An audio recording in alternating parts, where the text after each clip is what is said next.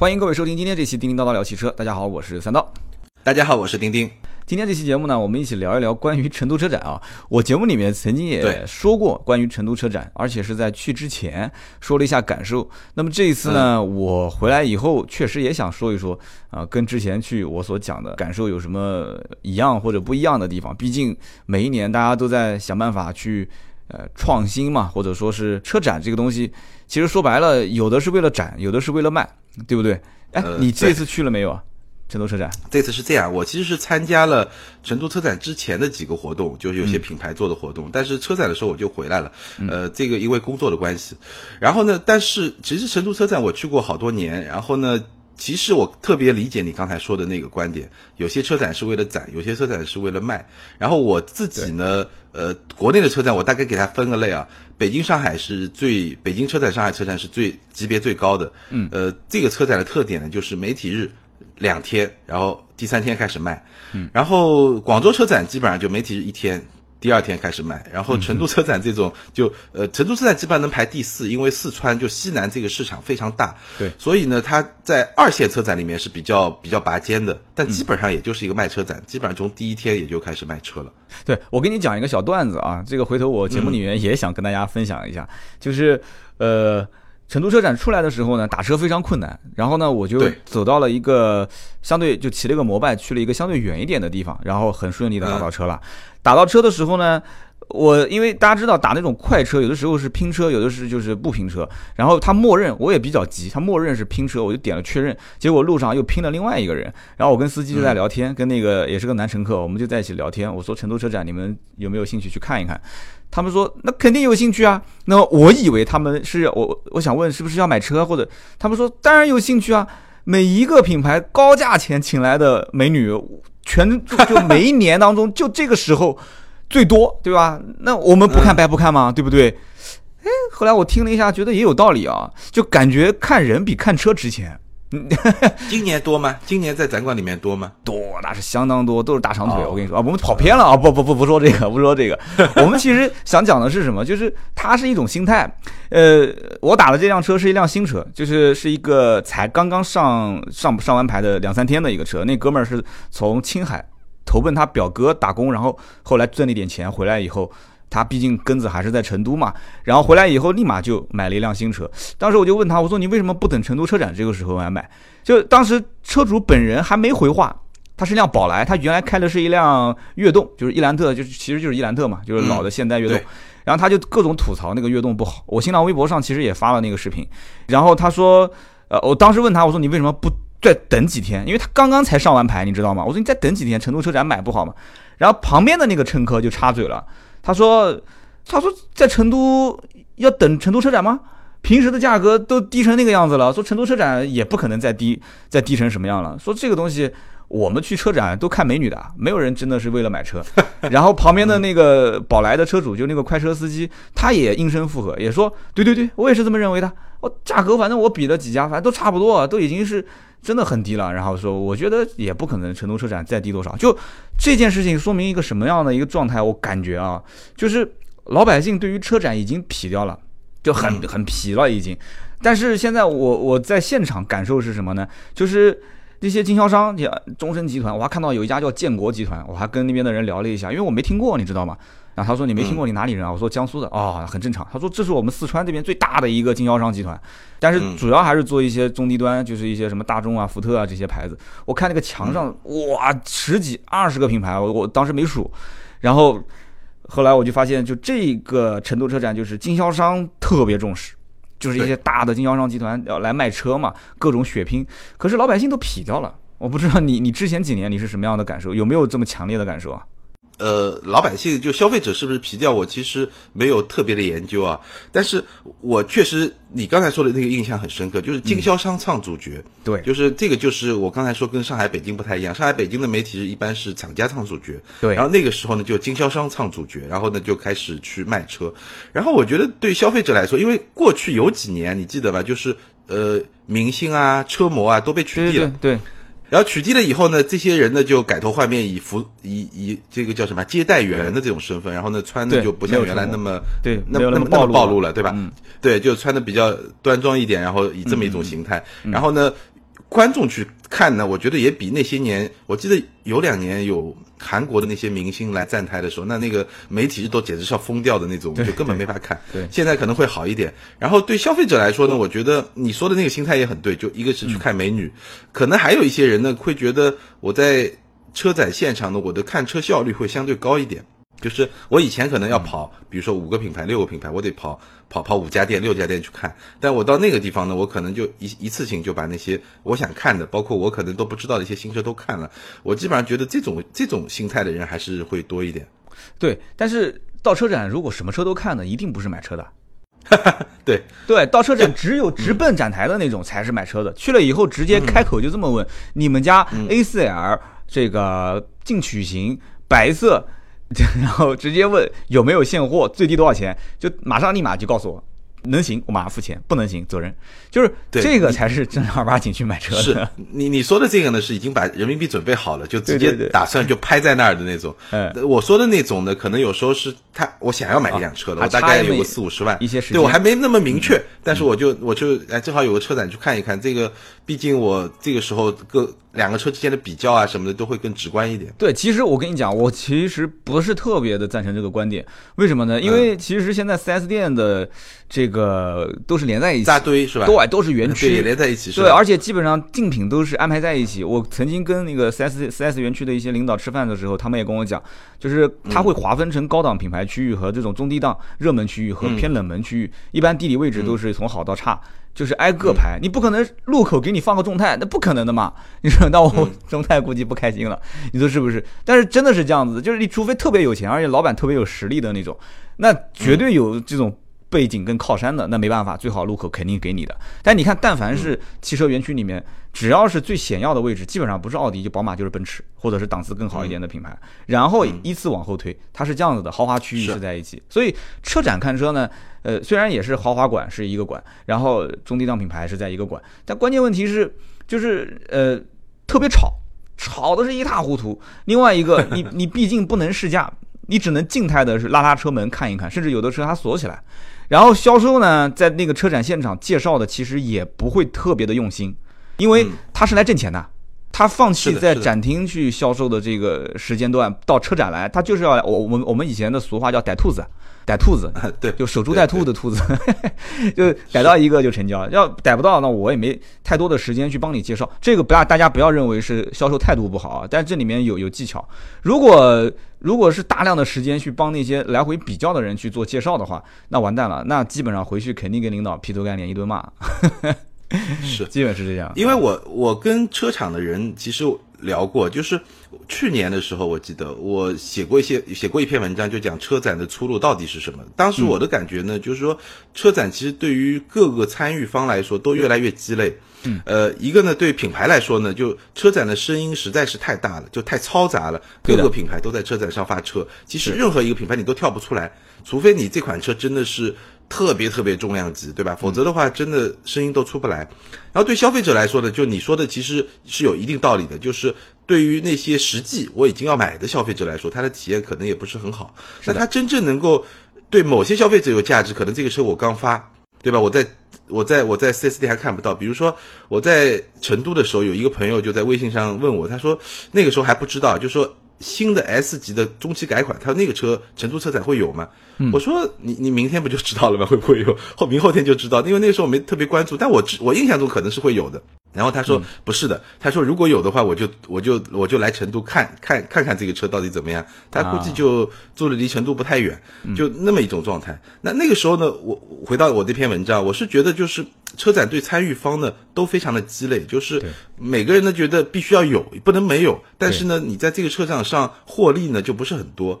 但是呢，后来有一个主机厂的朋朋友就跟我说，他说他们其实呃还是觉得就测算下来啊，就是千人成本，就我在车展可能一个展台几百万，对吧？我砸进去了，但是从这个流量，就人流的人流量上来说呢，还是还是比我平时在 4S 店的那个人流量，就我吸引一个用户进来看一看，这个成本还是要明显要更低。所以他们就还是觉得这个形态呢，你你不管是卖车展也好，我真的是有一款新车要跟大家展示一下、发布一下也好，总归觉得呃还是不可替代的这么一种形态吧。对，其实成都是全中国私家车保有量排第二吧。哦，这个数据应该没记错。然后这个成都的老百姓基本上都有车。就绝大多数的家庭都有车，有钱没钱的，好的差一点的，反正能开就行了。那，嗯，呃，因此，其实我个人推断是这样的：就成都这个城市是一个，或者说整个四川。他们现在叫大成都嘛，因为后来我一开始是住在展区旁边，那么展区是哪个区我记不得了。然后后来我是住在双流，现在现在其实没有双流区了，叫天府新区嘛。它和成都其实是平级的。那么天府新区现在我我个人是这么想的，就是既然保有量那么大，而且成都的整个城市规模现在也是扩得越来越大，它后期的升级换代的需求会非常多。成都车展后面我听说啊，他们现在新的这个就是这个会展中心也在建了，就现在我们就今年的这个。成都车展就叫新会展那个位置嘛，但是这个这个会展中心明显是很小。我进去的时候我还发了一个微博，我说我太开心了，为什么呢？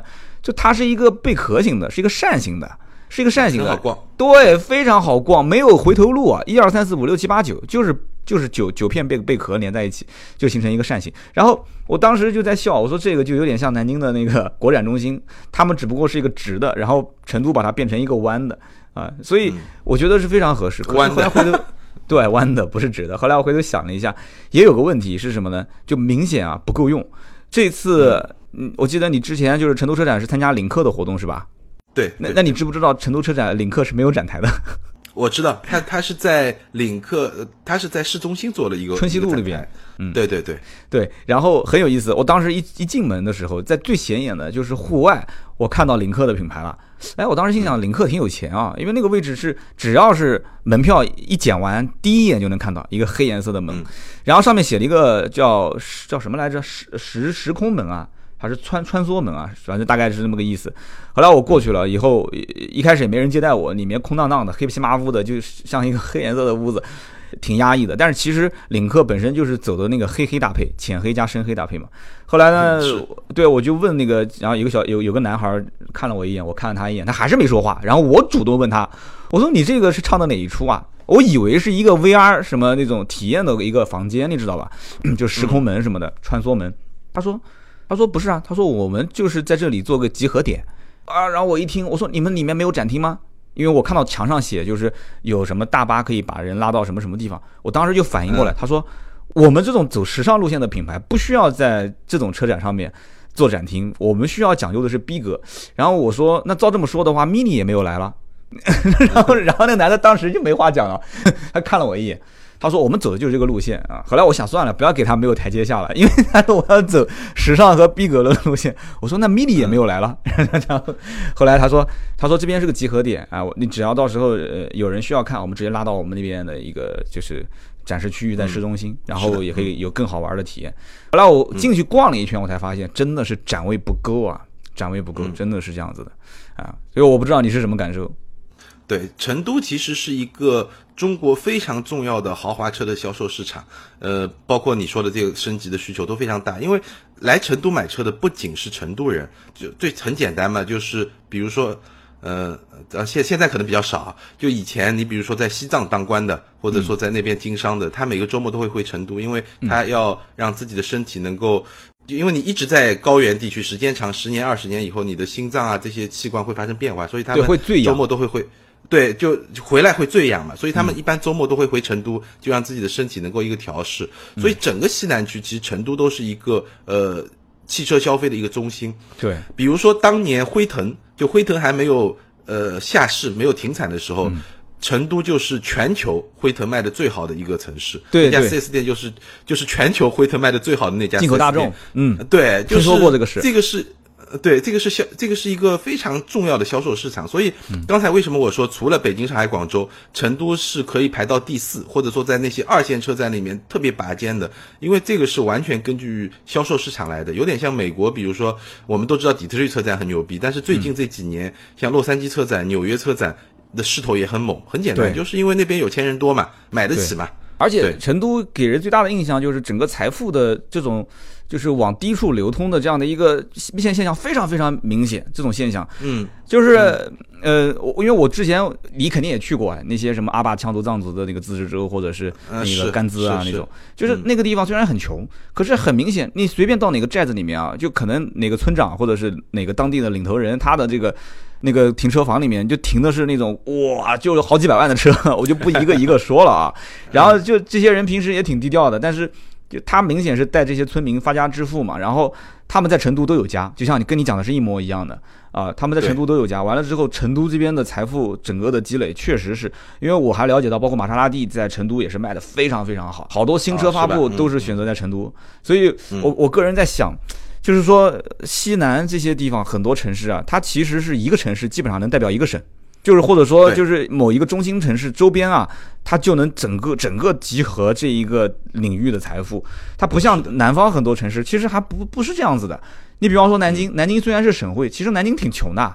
就一 苏州、无锡、常州人其实挺看不起南京的，其实真的是这样子，因为一直以前苏州、无锡这两个地方都挺有钱。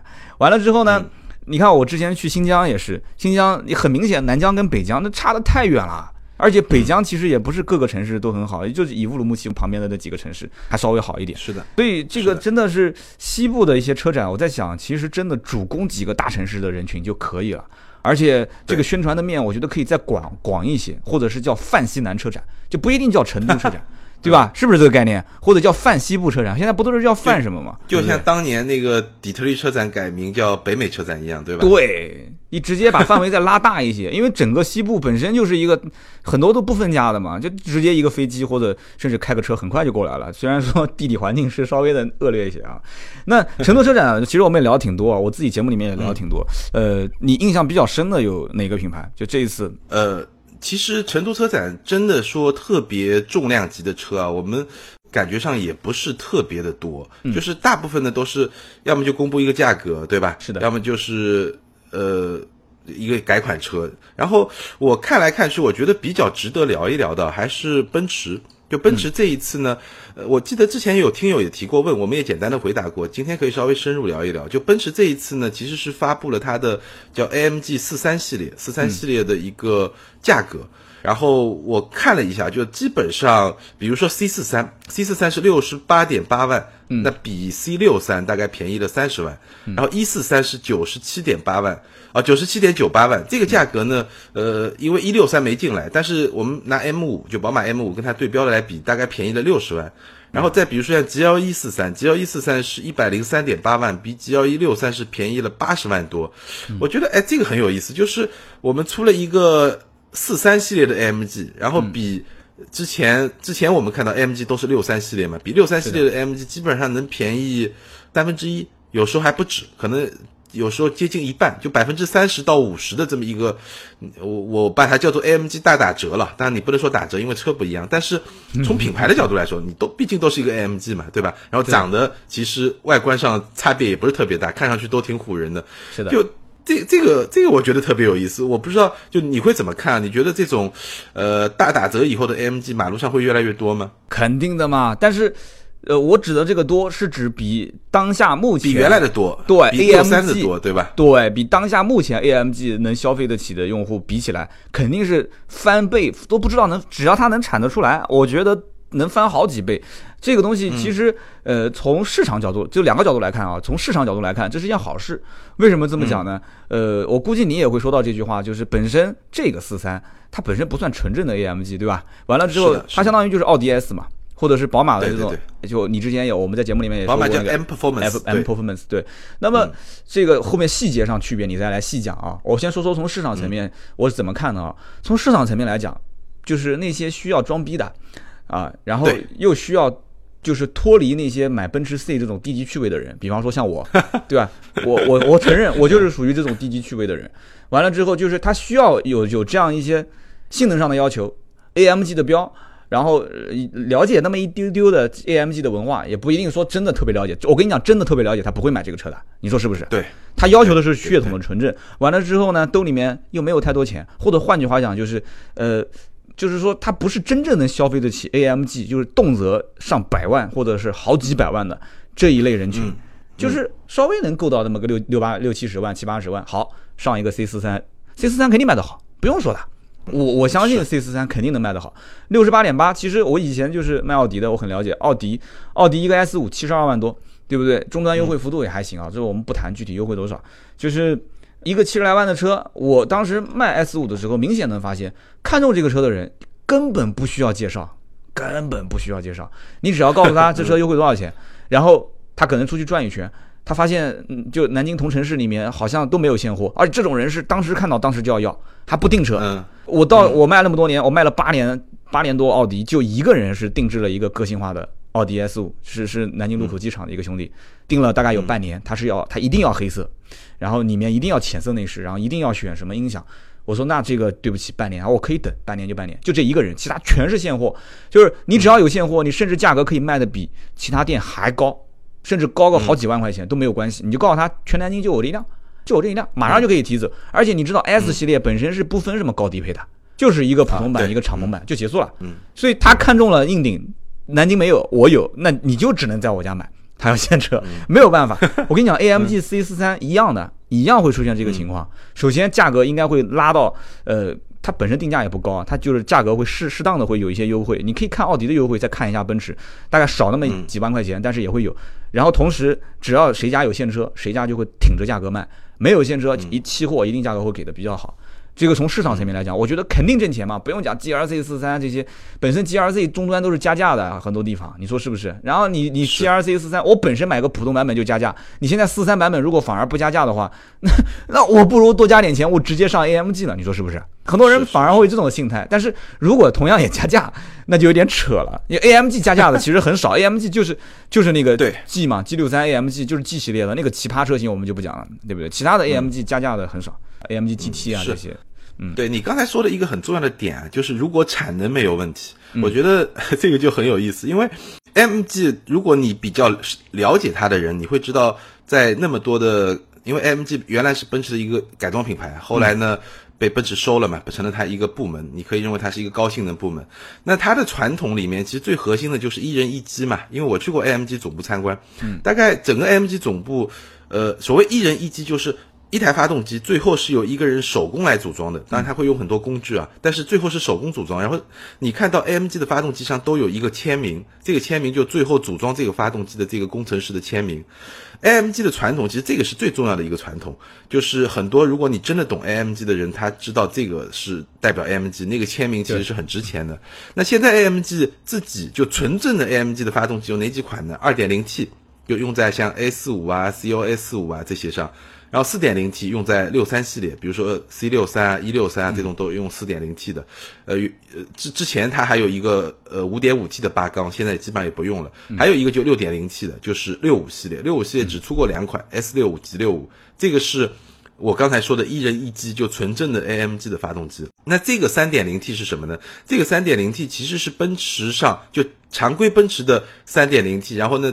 AMG 重新调教了一下，把马力大概往上调了几十马几十马力，然后最后是一个三百六十七马力、五百二十牛米的这么一个一个发动机，就比普通的三点零 T 高一点。但是呢，这个三点零 T 你去看，呃，它是没有 没没有签名的，就没有工程师签名，它就是一个量产的发动机。但好处在什么地方呢？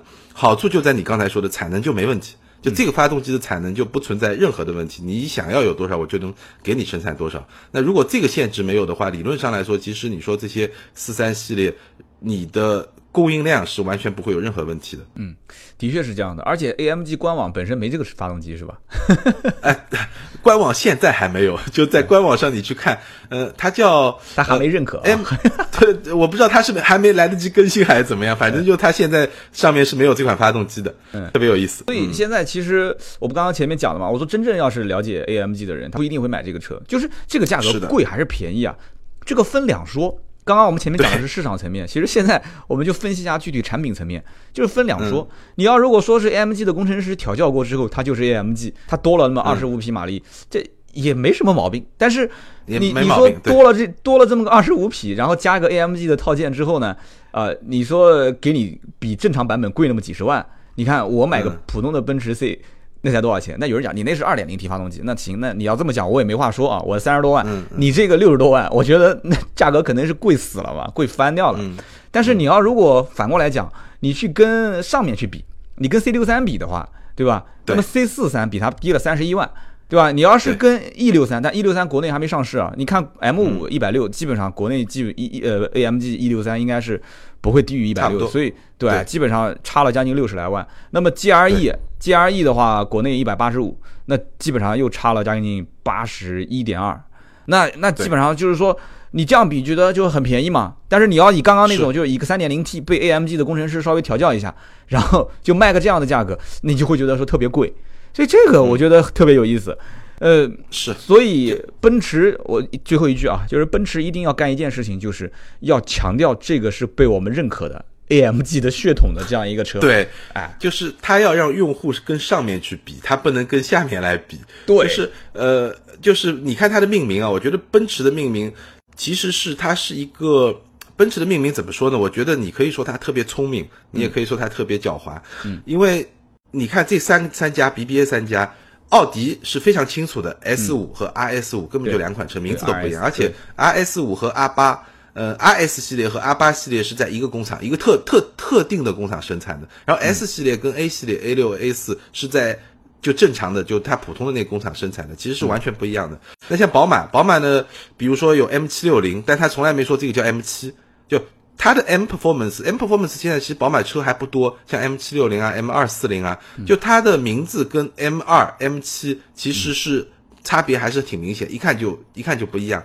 然后奔驰呢，当年它其实也是区别比较明显，比如说它最早把这个所谓的 AMG 的低端系列，就不是纯正的 AMG 出来的时候，那个时候它最早名字怎么叫呢？它最早叫 C 四五零 AMG。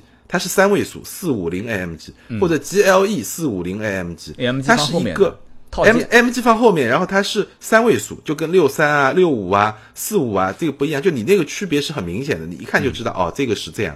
但现在呢，我我它这个命名就很，它叫梅赛德斯 AMG C 四三，就就跟除了那个四和那个六是不一样，别的都是一模一样。就从消费端来说的话，它是有很强的引导性，它它就是想，就像你刚才说的，它希望你把它跟六三那个价格去比，你千万别跟前面那个什么 C 三百啊，就不要跟那些去比，你一定要跟六三去比，这个引导性其实是非常强的。真的是这样子的，所以这个东西就很麻烦了，就是。呃，稍微有那么一些用户又讲究逼格，又希望性能，所谓的性能，然后手上又有点闲钱的，就中国其实这类人不少哎，就是拆迁，然后手上有点钱，或者是这啊，对，就是这个可能做做点小买卖，稍微手上有点闲钱，然后又希望区分跟别人不一样的车型，就真的是挺多的。所以这个车肯定不愁卖。奔驰这两年，我跟你讲，奔驰在国内如果有股票，我肯定买了。这太会玩儿，你知道吗？太会玩儿了，而且就这些东西啊。对，而且我一直在想啊，就是呃，奔驰这个玩法，就奔驰跟宝马这两个品牌的调性其实还是不太一样。就你是我我自己观察下来，就比如说买 M 二四零的人真的不多，嗯，可能很多喜欢宝马的人，就是我我要买 M 我就 M 二 M 三，就我就认 M，而且我真的会开了自己的 M 上赛道。就在那个，就你在正常日常驾驶环境里面，你的动力，你说四三和六三有什么差别？我觉得几乎就没有任何差别，你感觉不出来的。平均马路上三十码的时速，但是玩宝马的人，比如说玩 M 的人，他可能真的会经常上赛道。你一上赛道以后，你就发现这两个车不一样。比如说我举个例子啊，呃，AMG 这次的四三系列它全部都是四驱，然后它基本上是一个偏后驱的四驱，就三十一比六十九的动力分配这么一个四驱。但是在一六三，就新款的一六三上，包括新款的 M 五上，其实奔驰、宝马已经呃开发出一个特别有趣的新的系统，就是。你可以叫它智能四驱或怎么样，就它怎么说呢？就是说全系都是四驱，但是呢，奔驰、宝马的重点不是后驱嘛，后驱更有驾驶乐趣嘛。但是呢，它给你一个强制的后驱模式，就是你可以选，比正常情况下四驱，但是我可以自己让它强制的就是保持在一个后驱的状态。那这个时候，如果你跑赛道，或者说你希望有玩嘛，你比如说甩个尾啊怎么样，那你你还能享受一个后驱车的乐趣。所以它真正的 AMG 也好，M 就 M 也好，它的这个技术其实是比你现在看到的这些要要高要高一个级别或者高半个级别，很多技术是更新的。那宝马的车主，我觉得还是有很多会真正去赛道上跑，因为我们去纽北的时候发现，真正在那儿玩的最多的还是宝马和保时捷，奔驰车主很少，开 AMG 或者开奥迪的 RS 在上面跑的车主非常非常少，可能连个零头都没有。所以我觉得。奔驰这么玩啊，可能会更加成功，因为它的用户可能就是一个对动力有需求，然后对外观逼格有需求这么一个人，但他可能比较不太会去追求说我。内在本质上到底是不是一个真的 mg 它的底盘调教到底有没有那么强悍？可能对这些方面的需求反而会更少一点。对，就你刚刚讲的有句话其实很现实啊，就是大部分在路上开宝马的 M 系或者是这个奔驰的 AMG，包括奥迪 RS 的，其实大多数都是四五十码的速度在前面行进啊。对，然后也没有太多的时间真的能把性能发挥出来。其实是对于这种 AMG 的逼格的要求。可能它仅仅是停留在外形和这个内饰的一些这种比较激进的设计风格上，或者说是比较偏赛道的设计风格上。而真正你这个车性能有多强，我倒不是要求强到那么那么夸张，或者说性能，比方说我去劈个弯啊，它的转转向的这种灵活性或者准确性，然后指向性，包括它的这个转弯的支撑性这些东西，悬挂调教，我不要那么那么极端。我记得我印象最深的就是当时采访一个迈凯伦的车主。当时拍视频嘛，然后他跟我讲，他说，他说我我买超跑，我不要那么快，我要那么快干嘛？嗯，其实迈凯伦已经很快了嘛。他说我不要那么快，我我就要逼格。我当时看这个车门打开的时候，我就想，我肯定买这个车。哎，这种人我跟你说还不止一个，其实真不止一个。如果如果那个就是有一些入门级的超跑，那都能像兰博基尼那个剪刀门直接往上拉，或者是像这个迈凯伦的蝴蝶式的这个门，那我跟你说销量估计又要再往上翻一翻。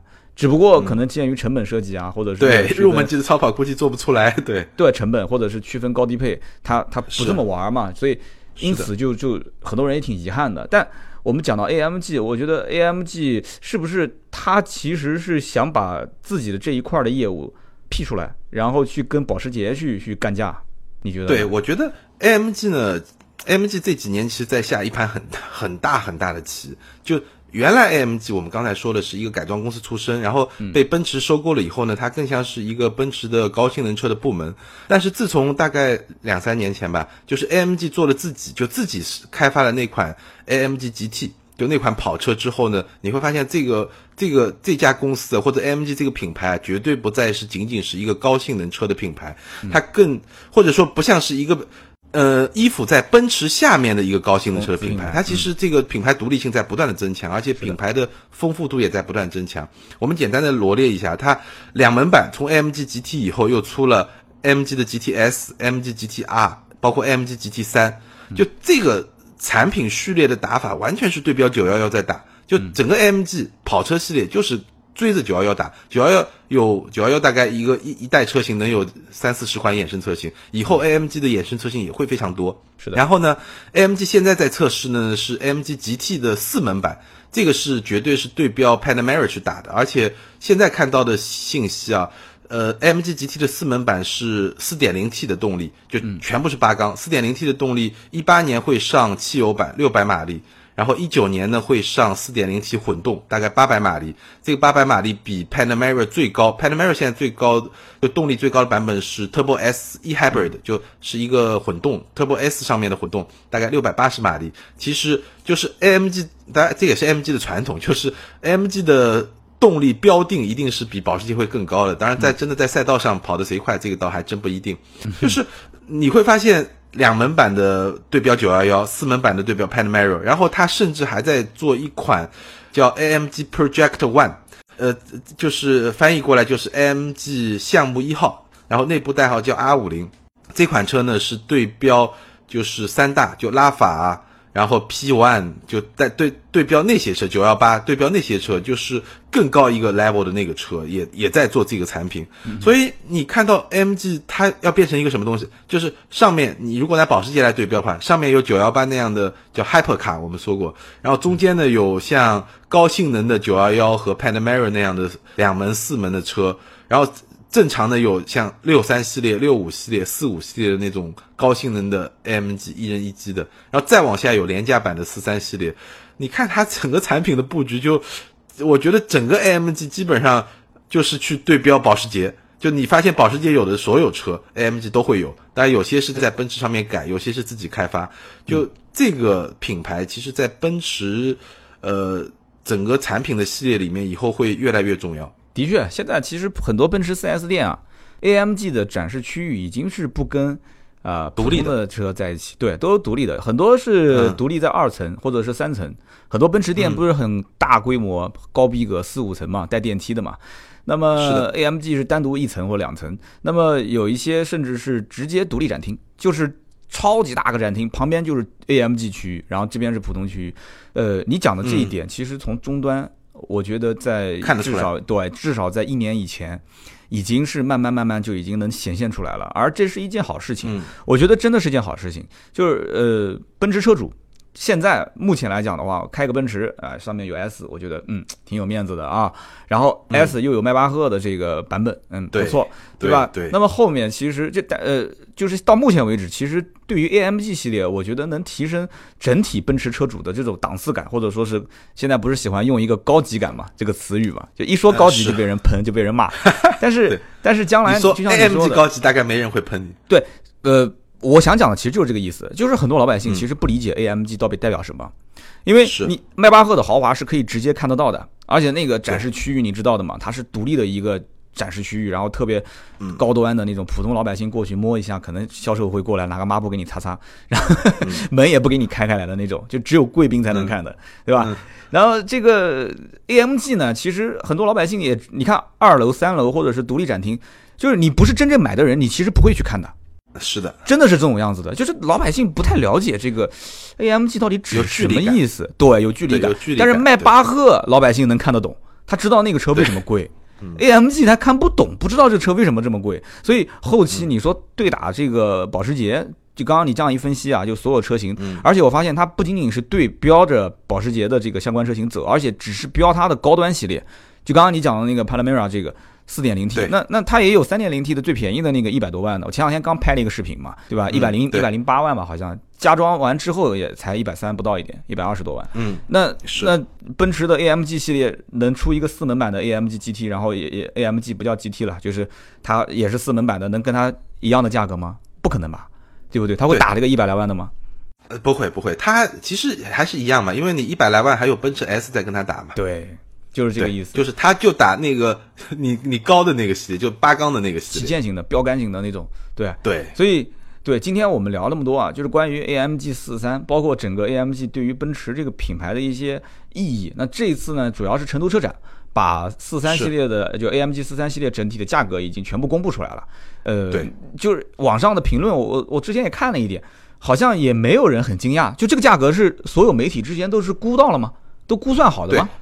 没有，它之前有过一个预售价，有一个价格区间，然后这这个价格基本上跟那个就差不多，而且呃，这个群体的消费者，我觉得因为你在引导嘛，奔驰一直在引导，就刚刚我们说的，哎呦，它比往上六三系列要便宜多少？对，往上比，一直都在往上比，所以大家觉得，哎，这个价格，包括你再看看边上你刚才说的 S 五啊，这种价格，对吧？就。横向比下，发现也不差，对吧？毕竟奔驰嘛，这一代产品又很强，你横向比也不差，纵向比也不差，那所以整体上就也没有人觉得它特别便宜。但是呢，毕竟怎么说呢？对于追求逼格的人来说，确实门槛低了很多很多。的确，我觉得奥迪这两年日子是越来越难过了。奔驰的四三系列一上市。本来 S 还有一点，兰博基尼的老大过来以后，还有一点这个这个起色。S R S 性能部门，就 S 当然跟 R S 就刚刚你讲的，还不能完全算是一个部门啊，因为对对对 R S 它属于 R 系，包括 R 就是那个 R 八，这个是属于一个一个性能部门。就我的意思就是 S 本身卖的还不错啊，R S 然后就是这个性能部门，兰博基尼老大过来之后还有一点起色，但是现在奔驰这么一玩的话。就有点就是搅浑水的感觉，就是现在 就宝马也开始搅浑水了，宝马也学坏了嘛，就 M 套件直接给你上 M Performance，反正给你瞎搅和，就这么一玩，我觉得以后这个就是德系的这三强 BBA 在中国这种眼花缭乱的各种连招、各种各种花式操作。这凯迪拉克啊，林肯啊，什么什么捷豹的国产啊，这怎这怎么赶？我觉得想赶他们真的是差距太大太大了。你最后我们现在讲两句。对，现在对你说的对，我补充一个，就像现在，比如说呃这些欧洲品牌哈，玩高性能这张牌都玩的挺多的，包括像沃尔沃。沃尔沃刚。我不知道这个消息有没有公布啊，我就随便我我不说具体的，就我刚得知，就是沃尔沃有一个叫 Polestar 嘛，嗯，它有一个高性能车的部门，当然也是二点零 T 的，但是功率调得很高，就叫原来也是一个改装厂，后来好像也是被它收编了，叫 Polestar，你翻译成中文就是北极星，然后那个车呢，基本上。比如说，呃，我觉得那个车的价格啊，特别能够对标这个四三系列。当然，你可以这么去理解啊，对于沃尔沃来说，它自己的宣传就是这个就是沃尔沃的 AMG，沃尔沃的 M，这个是真的，就是我就是我的高性能车。但是它实际的价格呢，可能会比较对标像 C 四三啊，像 M Performance 啊，就是又会比。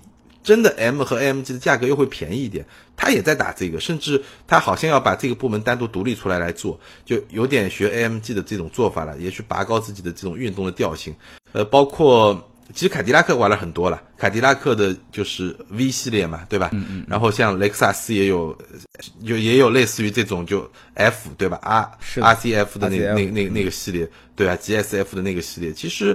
但是好像确实是，我觉得奔驰好像这次确实是玩的玩的比较大，而且整个产品的序列确实比别的那些品牌都会都会更强势一点。对对，这个要要再聊下去聊不完了。沃尔沃之前还跟雅马哈有合作呢，雅马哈的发动机 那叉 C 九零四点四 V 八的那个横置的。其实呃怎么讲呢？其实聊那么多啊，呃不管大家对这方面感兴趣也好，还是真的是呃潜在用户想要买也好，就是提个醒，就是 AMG 啊这些性能车，包括 M 系这些性能车，呃选择之前一定要想想自己到底需要它做什么啊。如果仅仅是凹造型，呃就是说为了一些。这种所谓的区分开跟我们这种低俗趣味的这个奔驰车主啊，那我觉得多花那么多钱，你你心里面稍微。想一想啊，值不值得？但如果你真的是为了性能的话，你好好的去今天体会一下啊，听听就是钉钉的这个分析，就是说一人一机，对吧？你每每一辆车一车一机，它的这种纯手是是纯手工吗？就也还是噱头啊？呃，你参观过工厂？我觉得 你可以曝光。我参观过工厂，你很难说它是不是纯手工，它它很很有意思。它一个工作台上啊，它是。就它一个工作台上很多很多工具，然后呢就都吊在那儿，它其实非常人性化，用起来是非常方便的。但是呢，发动机这个东西啊，首先你所谓的纯手工，我不知道什么叫纯手工，因为你肯定会用到很多的机械设备。嗯，因为你比如说你一个车，我这个它它要求都很高的，比如说我这个零件上去以后，我用多少的扭扭矩。我用多少的，我要把它掰得多紧，他们是有扭矩标尺的。就我用一个扭矩标尺，比如说我这个这个螺丝，我要拧紧的就是，呃，我我随便说啊，比如说是一百牛米，那我就是扳到一百牛米，它都是有一个有一个标准的，就嗯，对，所你所谓的一人一机用人来做这个东西，但它还是非常大的程度上是借助机器的这种嗯这种力量来做的，你很难说。我觉得更多的是一种文化吧，而且理论上来说啊，真的你说一个纯机器打造的发动机。和一个你所谓的一人一机手工打造的发动机哪个更好？真的很难说。我觉得可能还是机器更更靠谱一点，对吧？但是它更是一种文化，就把一些经验的东西啊，一些文化的传承的东西啊，就融入传承下来。是的，行，反正聊那么多，呃，我们该说的也说了，该讲的也讲了。但是其实真的听完这期节目的人，他该买还是会买，因为有钱任性嘛，对不对？有钱任性。对，我觉得没问题。我觉得这个车真的性价比还还是挺好的，就尤其对于某些对高逼格有强烈需求的那些用户而而言的话，还是非常不错。嗯嗯，其实真的要有这个大几十万、上百万。那我不如买保时捷了，有的人可能会这么想。但是你六十六十来万要买个保时捷也没有啊，现在。嗯，你觉得七幺八跟奔驰的 C A M G 两个比起来各有各的感觉嘛？你说是不是？六十来万也能买不一样，不一样，不一样。对，那个是 双座跑车，这个不能争了啊！这个再争下去的话，你后面保时捷车迷跟奔驰的嘛 AMG 车迷之间真的要干架了啊！呃，这个话题我估计以后有机会还能再聊，因为毕竟这车是驴子是马，它刚上市拉出来可以溜一溜，时间久了以后卖的好不好啊？我们用市场来说话，有的时候呢，市场不一定能代表真正这个车好还是不好，但是能代表什么呢？能代表老百姓到底投不投票，对吧？这是最基本的一件事情嘛，对不对？有些有些车子造的特别烂，但是它就是终端卖。的好，你拿它没脾气，你说是不是？呃，有的车子它骨子里面就是不错，它它就是卖不出去，那怎么办呢？啊，以后有机会我们就说说那些骨子里面不错但卖不出去的车，好不好？啊，对对对，行啊，那我们今天这期就到这里。呃，我们两个人的联系方式其实是在新浪微博，大家可以跟我们互动。钉钉的微博是，呃，艾特名车志钉钉啊，我的微博是百车全说三刀。那么好，今天这期节目呢就到这里，我们下期接着聊，拜拜，拜拜。